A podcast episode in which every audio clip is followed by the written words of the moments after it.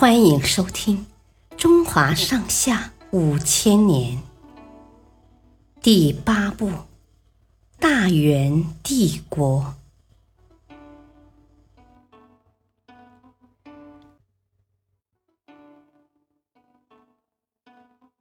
铁木真的艰难童年。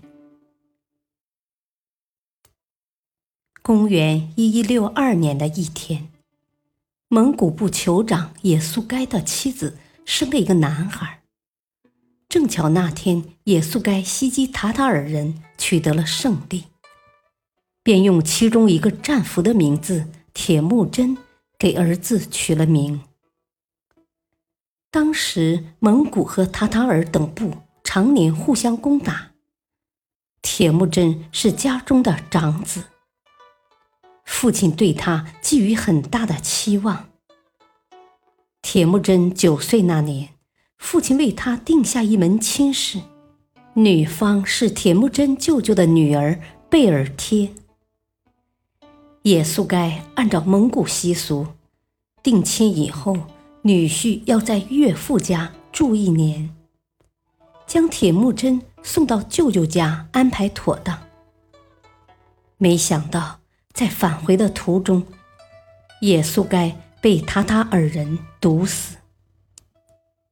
之后，有人趁机兴风作浪，煽动蒙古部众抛弃铁木真母子。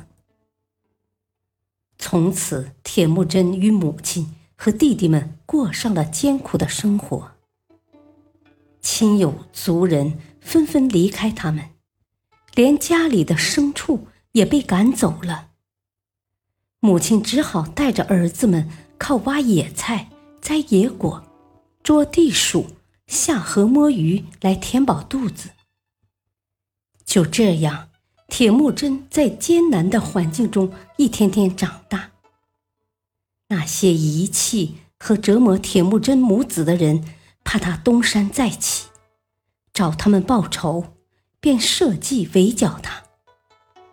尽管铁木真东躲西藏，但还是被捉住了。之后，他被那些人监禁起来。聪明的铁木真装出一副害怕的样子，处处听从他们的指挥，暗地里却在寻找机会出逃。最后，铁木真靠自己的智慧和勇气，逃出了敌人的魔掌。之后，他和母亲一起。将家搬到了肯特山，困苦波折的童年生活塑造出铁木真坚韧的性格。他暗暗发誓，一定要狠狠打击那些折磨他们母子的人。谢谢收听。再会